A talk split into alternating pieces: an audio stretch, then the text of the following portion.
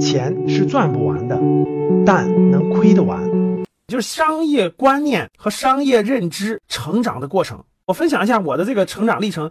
初中开始吧，十四岁到十八岁这个阶段，有个小伙伴，他家里的书特别多，他爸爸爱看书，所以买了非常多的书。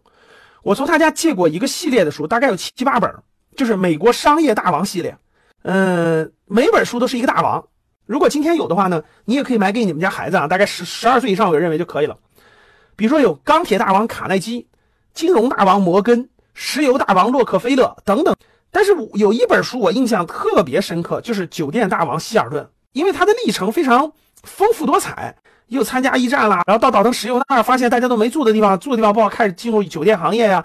就他的经历很容易理解，然后呢，那个写的也非常通俗易懂。所以这本书呢，对我的印象是非常深刻的，叫《酒店大王希尔顿》，就是咱们现在各个城市里都有这个希尔顿酒店，对吧？所以这套书呢，我觉得当时对我印象很深刻。我借同学看的，看完了我就还给了。这是十四岁到十八岁印象比较深刻的一套书。十八岁左右呢，朋友就送了一本《李嘉诚传》作为那个十八岁的生日礼物。大家想想，现在都现在都二十多年过去了，李嘉诚还是排名非常靠前的这个富翁。当时十四岁到十八岁看的比较多的书，其实是呃《青年文摘》。我身边另外一个朋友家里每期都订《读者》和《青年文摘》，我家没订，我就去他们家借。每次去他们家玩，就借借一摞子回来到我们家看。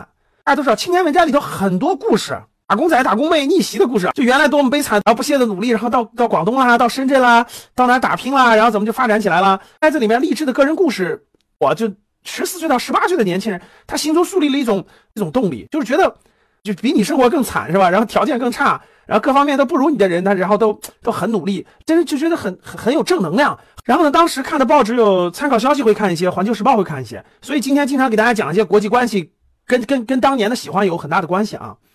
然后呢，看电视不多，但是一般看都是看中央二台的经济经济信息联播。所以大家看，就十四岁到十八岁，我看的最多的就是这些东西。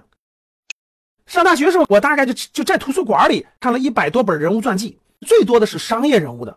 有美国的，有欧洲的，有也有国内，也有古代的，我觉得很开眼界。到了两千年左右出来的那本《富爸爸穷爸爸》，就是财商启蒙的书籍啊。嗯，大概经常看的有五六本杂志，比如说《商界》，比如说《经济周刊》、《世界博览》、《世界知识》、《人物》等等，这些杂志是经常看的。有一个报纸，当时刚刚上市，叫《二十一世纪经济报道》。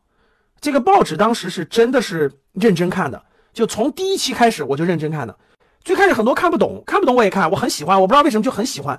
就又看看看看看，一直看了十年。各位，这份这份报纸一直在我三十岁左右才不看的。